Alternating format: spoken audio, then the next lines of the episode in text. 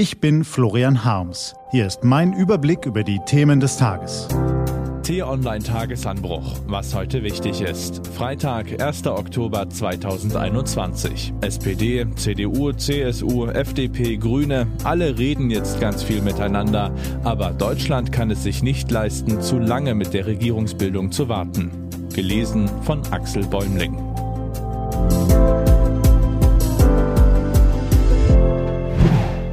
Da braut sich was zusammen. In diesen Tagen verliert man leicht den Überblick. Wer redet denn nun mit wem? Versuchen wir mal zusammenzufassen. Die Grünen haben mit den FDP-Leuten geredet und wollen heute nochmal mit ihnen reden. Am Wochenende will die FDP mit der SPD reden und anschließend mit der CDU und der CSU. Anfang kommender Woche sind dann CDU, CSU und Grüne gemeinsam dran und SPD und Grüne müssen natürlich auch noch miteinander reden, nämlich Moment, am Sonntagabend und dann wohl in den folgenden Tagen erneut. Auch über jeden dieser Redetermine wird vorher und nachher ausführlich geredet, werden in den Medien Meldungen, Analysen und Kommentare veröffentlicht. Und wenn die Politiker, die da alle miteinander reden, dann auch noch ein Bildchen auf irgendeiner Social-Media-Plattform veröffentlichen, steht die Hauptstadtjournalistenblase Kopf. Dann wird getippt und getwittert und geraunt, was das Zeug hält. Man kann in diesen Tagen tatsächlich den Eindruck bekommen, dass es nichts Wichtigeres auf der Welt gibt als die Frage, welche deutschen Politiker miteinander reden. Eine Regierungsbildung will gut vorbereitet sein, keine Frage. Zu viel reden ist bei wichtigen Entscheidungen besser als zu wenig, auch richtig. Aber muss man aus so einem Prozess wirklich ein derartiges Brimborium machen?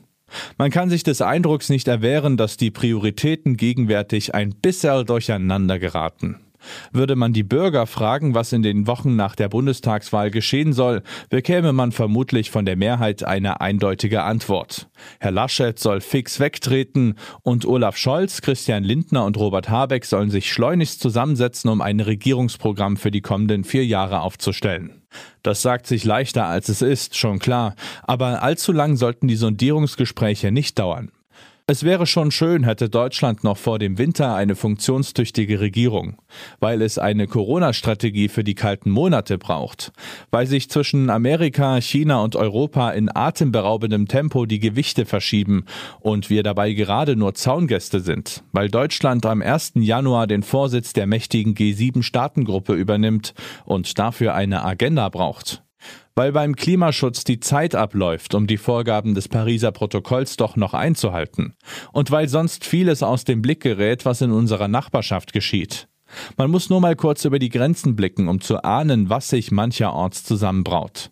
In Großbritannien gerät die Regierung unter Druck, weil immer mehr Bürger die negativen Folgen des Brexits spüren. Radikale von links und rechts versuchen die aufgewühlte Stimmung auszunutzen. In Frankreich beginnen die Vorbereitungen für den Präsidentschaftswahlkampf. Emmanuel Macron wird von der Rechtspopulistin Marine Le Pen herausgefordert. In Spanien spitzt sich der Konflikt um Katalonien wieder zu. Am heutigen Jahrestag des Unabhängigkeitsreferendums dürfte es Radau geben. In Ungarn kristallisiert sich heraus, welcher Oppositionspolitiker den Autokraten Viktor Orban bei der Parlamentswahl herausfordert. In wenigen Tagen soll es einen G20-Gipfel zu Afghanistan geben, wo immer mehr Menschen vor dem Hunger und den Taliban fliehen. Und dann sind da noch die ungelösten Konflikte auf der anderen Seite des Mittelmeers. Die Kämpfe in Libyen, Syrien und Mali können jederzeit wieder aufflammen. Der Libanon steht trotz der neuen Regierung vor dem Staatskollaps. Zigtausende Menschen verlassen das Land. Deutschland kann diese Probleme nicht alle lösen, aber es ist von jedem dieser Probleme direkt oder mittelbar betroffen. Deshalb braucht unser Land schnell eine stabile Regierung mit einem klaren Plan für all die Herausforderungen. Dafür dürfen gern alle miteinander reden, aber lieber nicht zu lange. Was heute wichtig ist. Die T-Online-Redaktion blickt heute für Sie unter anderem auf diese Themen. Mit einem Jahr Corona-Verspätung öffnet heute die Expo 2020 in Dubai ihre Tore. Auf der außerordentlichen Hauptversammlung von Daimler sollen die Aktionäre heute die Abspaltung der Lastwagensparte Daimler Truck AG abnicken. Und wer sind in diesem Jahr die Besten im deutschen Kino? Wen die Mitglieder der Deutschen Filmakademie in insgesamt 19 Kategorien für preiswürdig halten, wird heute Abend beim Deutschen Filmpreis in Berlin verkündet. Diese und andere Nachrichten, Analysen, Interviews und Kolumnen gibt's den ganzen Tag auf t-online.de. Das war der T-Online Tagesanbruch vom 1. Oktober 2021, produziert vom Online-Radio- und Podcast-Anbieter Detektor FM. Den Podcast gibt's auch auf Spotify. Einfach nach Tagesanbruch suchen und folgen. Ich wünsche Ihnen einen frohen Tag. Ihr Florian Harms.